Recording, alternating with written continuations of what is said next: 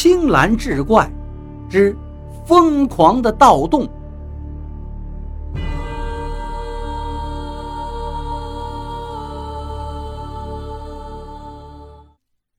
书接上回，第二天一早，冯觉就带着二赖子上路了。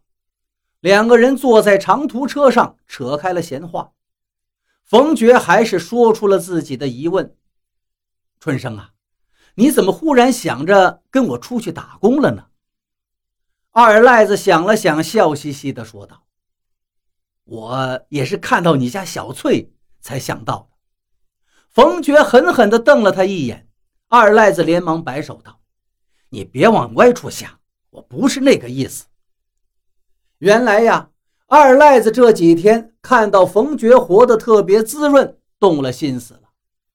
早上。小翠先起来给冯觉做好早饭，冯觉吃得饱饱的，这才赶着小驴车上庄稼地。小翠还给他烧上了一罐子的绿豆汤，渴了就给他盛上一碗。中午呢，小翠又给他做好饭，给他送到地里。晚上更别说了，他还要给冯觉烧好热水，给他洗了手、洗了脸，再给他做饭，还要给他打酒，让他喝两口。冯觉这小日子过得跟神仙似的，二赖子看看冯觉，再瞧瞧自己，就是个没人疼、没人管的野人呐。想吃也得自己做，不做就没得吃。渴了、饿了更没人问，就是哪天死在屋里，怕是也无人知道。那天晚上，他也下到窖里挖沙子了，但是往外运的时候遇到了一个难题。他得把这个竹筐装满，再爬到轿上，然后把沙子提上去倒到车上，然后再下到窖里去抓沙子。如此反复了两趟，他就累得受不了了。于是他想了起来：人家冯觉两口子是一个在窖里，一个在窖外，相互配合着，那才能多出沙子呀。猛然间，他明白了，老婆不光是用来享受的。还能帮着自己创造财富，于是他就想：我得娶个媳妇儿，这样就能跟自己一起挖沙子发财了。打定了主意，又遇到难题了，因为他在这十里八村早就名声在外的臭了，哪个好姑娘肯嫁给他呢？于是他这才想到，干脆跟冯觉出去闯荡一下吧，改变一下自己的形象，或许呢。还能领回个媳妇儿来。冯觉听他讲完了这些，心下也是一宽。这几天他其实过得也是提心吊胆。原来前面的所做都是他设计的一条毒计。他先带着小翠进城去花钱，好让大家知道他有钱。有钱肯定就有人操心了。他的钱是怎么来的呢？二赖子最是好吃懒做。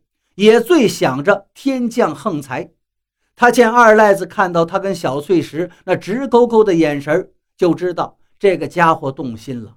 于是马上采取第二步，请一位远房亲戚到村子里来找他，故意碰上二赖子，跟二赖子透露出自己卖沙子的发财绝招。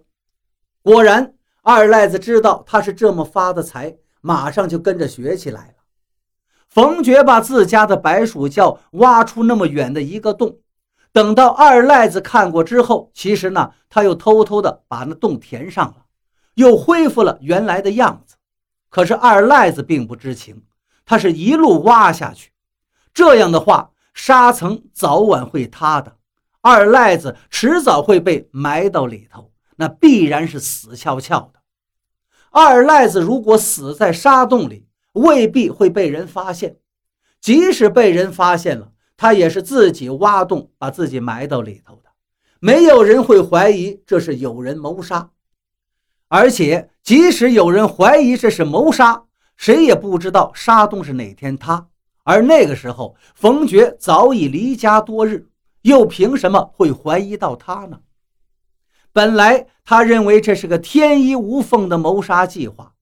但是冯觉毕竟没那么狠心，天天夜里做噩梦，他也害怕这二赖子一死，自己会被噩梦纠缠一辈子，那可就太惨了。